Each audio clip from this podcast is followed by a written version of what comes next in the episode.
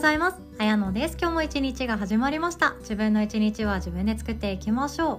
今日はですね幸せになりたいと追い求めているうちは幸せがやってこないっていうお話です。ヨガ的なお話にもなっていきますがまあ知ってるよっていう方はおさらいをしていきましょう。あなたは今幸せですか？そして何かがないと幸せじゃないと思っていませんか？というお話です。その前に1点だけお知らせをさせてください。2021年の願い目標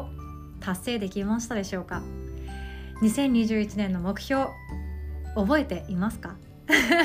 これ覚えていない人の方が多いんじゃないかなとは思っているんですけども2021年ももうすぐ終わってしまいます。ただ2022年がありがたいことにまた始まってくれます。今度こそはという思いの方とか引き続き頑張っていきたいという方に朗報でございます。2021年の12月27日夜8時からはノート術のプロの先生ですねまさみ先生によります。3日坊主で終わらせないための90日間アクションプランニングというワークショップしてくださいます。めっちゃ面白いですよ。ですでに資料を見ておりましてワークシートを私も拝見させていただきました。まさみ先生オリジナルなもので90日間であの自分のマインドセットだったりあとは目標を達成するサポート的なワークシートになってるんですけどこれがまあめちゃくちゃ価値あるんですよね。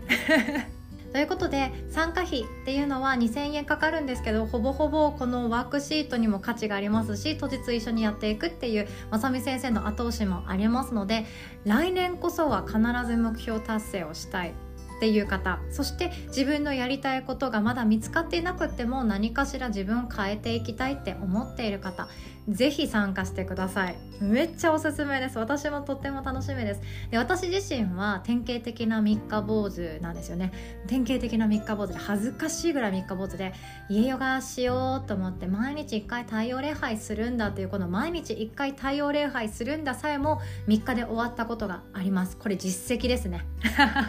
情けのない実績ですしあとは毎朝ランニングするんだって高校生の時に決めたんですけど、えっと、これはですね1日も続続かなかったですね。1日さえもやらなかったですね。そんなこんなで私は今に至ります。三日坊主になりたくないことっていうのは上手に続けるっていう方法そして環境を作ることでなんとかここまでやってきました。ですので私もまたですね新しい目標が来年あります。自分の中でメラメラとしているものがありますのでそれを必ず達成させたいなって思ってますし自分をもっと面白い人生作り上げていきたいなとかいろんな方々とつながりたいなとか手相につきましてももっといい伝え方あるんじゃないかなって勉強中でございますので一緒に成長したいと思う方お待ちしております。詳細はですねヨガの日のホームページに載っておりますので Google や Safari でヨガの日と検索してチェックしていただけますととてもとても嬉しいです。お待ちしております。ということで本題に行きましょう。幸せを追い求めているうちは幸せはやってきませんということなんですね。幸せを追い求めてしまっている時って少なからず自分の人生振り返って一度くらいはみんなあると思うんですよね。例えば子供の頃だったら例えば近所のまるちゃんはゲーム持ってるから私も欲しいとか なんかそんなのありませんでした？習い事とかも「まるちゃんはこれやってるから私もやりたい」なのか「まるちゃんはスイミングやめさせてもらったから私もやめたい」とか誰かと比べて私もこうすれば幸せになれるんじゃないかと思ってわがまま言った経験。ないですか？ない方もいるかもしれないですね。私は全部当てはまるくらい 誰かが DS 持ってるから私もやりたいとかそんな子でしたね。それをもう突きつけるかのようにもう一番私の最強の武器だ。これが武器だって思って親に自分で論じるっていうことをやっていた気がします。まるまるちゃんが持ってるんだから私も公平に与えられるべきなのではないだろうか的な感じですよね。でもこの時の心理って何かがないと幸せじゃないとか何かを始めないと幸せじゃないとか何かをやめないと幸せじゃないっていう魔法にかかっている証拠です。それがどんどん高校生とか大人になっていくと今度どういうことかというと彼氏のいないクリスマスは超寂しいとかこれありませんでした？いや今年もロンリークリスマスなんだよねとかかフリーの子たちだけで集まってパーティーしようぜみたいなことって経験あると思うんですけどこれってそうですよね。彼氏がいないと寂しいからなんとなくだけどクリスマスって誰かしらと集まるイベントだから孤独をぼやかすために集まろうよっていう心理が働いているような気もします。黙々とですねいやクリスマスってキリスト教でしょ？って言って俺は仏教だっつってなんか全然関係のないクリスマスを一切祝わないっていう友達がいたんですけどあれはあれでかっこよかったですね。めっちゃシュールでしたけど。そんなこともあるかなと思います。で他にも大人になると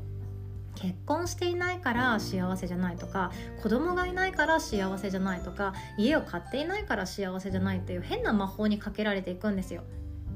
これ経験ありませんか？この時ってどんな心理が働いているかっていうと100%周りと比べているっていう状態なんですね。100%です。周りと比べてとかあとは世間とか社会世の中っていうものが作り出したものに自分は当てはまっていない。まだ二重丸じゃない。三角の状態だから何かが足りない私って思い込んでしまっていてこれがあったら幸せなのにこうなったら幸せなのにって思い描いていること多いんですよね。何かがないと幸せじゃない。こんなことありませんか？今思っているものってあったら是非ともそれ見つめてあげてください。例えば仕事やってるうちは幸せじゃないとかこんだけ頑張って働いているけどお給料がこれくらいしかもらえていない。じゃあ自分で独立して毎月毎月もう200万300万稼いでいけるような状態にならないと幸せじゃないって思ってる人はちょっと損しちゃいます。ちょっとじゃないですね。だいぶ損しちゃいます。でこれってめちゃくちゃ多く持ってる人多いんですよ。で私は手相も見れますのでカウンセリングだったりビジネスコンサルもさせていただいております。めちゃくちゃありがたいとことに本当に私もやりがい持っていますので全力で向き合わせていただいている状態なんですね。でもその中で多くの方は例えばなんですけども今もうこの年で一人だから私ってどうなんだろうっていう正直な不安だったりとか家族とかパートナーとうまくいっていないっていう不安だったりなおかつ仕事でも自分のポジションっていうのが見えないなってていう不安だったりもしていくわけなんですよね。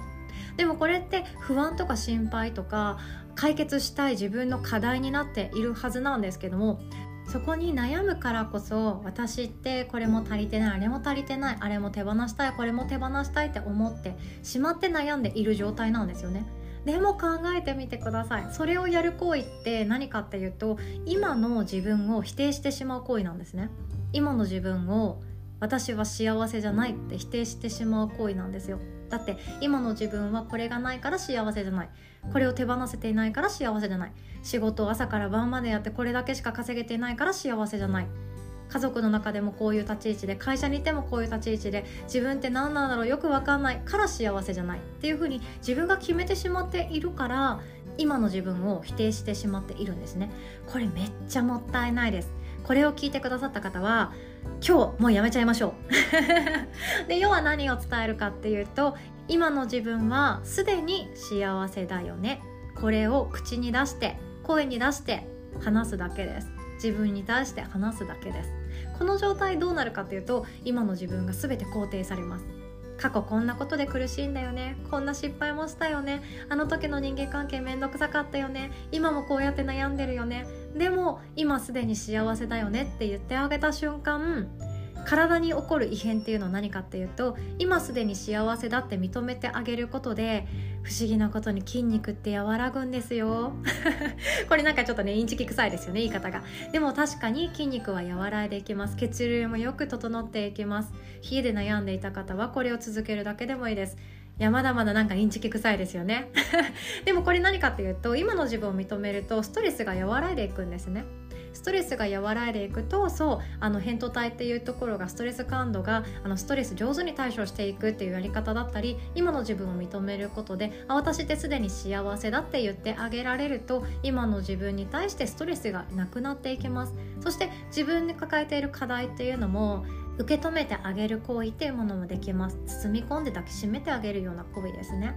いろんな苦難が今自分の目の前にあるかもしれないです。苦難じゃなくても毎日穏やかすぎる現状に対して成長感じらんないなとかどうにかもがきたいけどこれでいいのかなっていう不安とか漠然とした未来への不安5年後私このままで大丈夫っていうような漠然とした不安未来にならないと答えがわからないことってすごくストレスに思っちゃうんですけどそうじゃなくって今の自分はすでに幸せだって言ってあげるだけ。これだけで今の自分は最高に OK どんな悩み事があってもそれはそれで幸せな証拠。そしてパートナーとか家族のこととか人間関係で悩んでいたとしても私って一人ぼっちじゃないな孤独じゃないなどこかしらに自分のコミュニティってあるんだなって気づいてあげられる行為なんですね。これはですね12月の今ここさんのワークでめちゃくちゃ詳しくやっていきますので対人関係で悩んでいる方はそこの時にみっちり学んでいきましょう。宣伝になっちゃいましたね。ということで今日はこんなお話でございました。今すでに幸せであるって口に出して言ってあげるだけで自分の体は芯から喜びますよ。これは間違いないです。だってあなたは幸せだね。あなたって幸せ者だねって自分のお母さんに言われたらめっちゃ嬉しくなりません？あ私って幸せなんだとかあとはですねあなたって最高に素敵な人生を歩んでるねって自分のお母さんに言われたらどんな気持ちします？あ私の人生って最高に幸せなんだって思いますよね。恵まれてるんだこれでいいんだって思いますよね。それは誰かから言ってもらえないとわからないことなんですけど誰も言ってくれないんですよ。大人になると。子供の頃もそうかもしれないんですけど誰にも言ってもらえなくないですか？あなたの人生は幸せですとかあなたの生き方は最高に素晴らしいですとかあなたは恵まれていますっていつも誰からも言われない言葉なんですよ。だから自分が幸せだって気づかないことの方が多いんですよね。なんかあなたは幸せですって言ってもらえるアプリとかあったらいいんですけどね。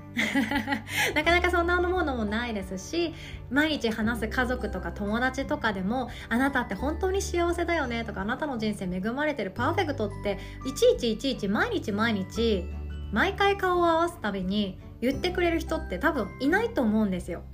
それは言わなくても当たり前だから言わないとかでもなくてみんな気づいていないだけなんですね。他人に言われなきゃ幸せっていうことに気づかないのはめちゃくちゃもったいないです。めちゃくちゃもったいないのでしっかりと自分で口に出して言ってあげましょう。ということで今日はこんなお話でございました。最後までお聴きくださりいつも本当にありがとうございます。お互い素敵な一日を作っていきましょう。おしまい。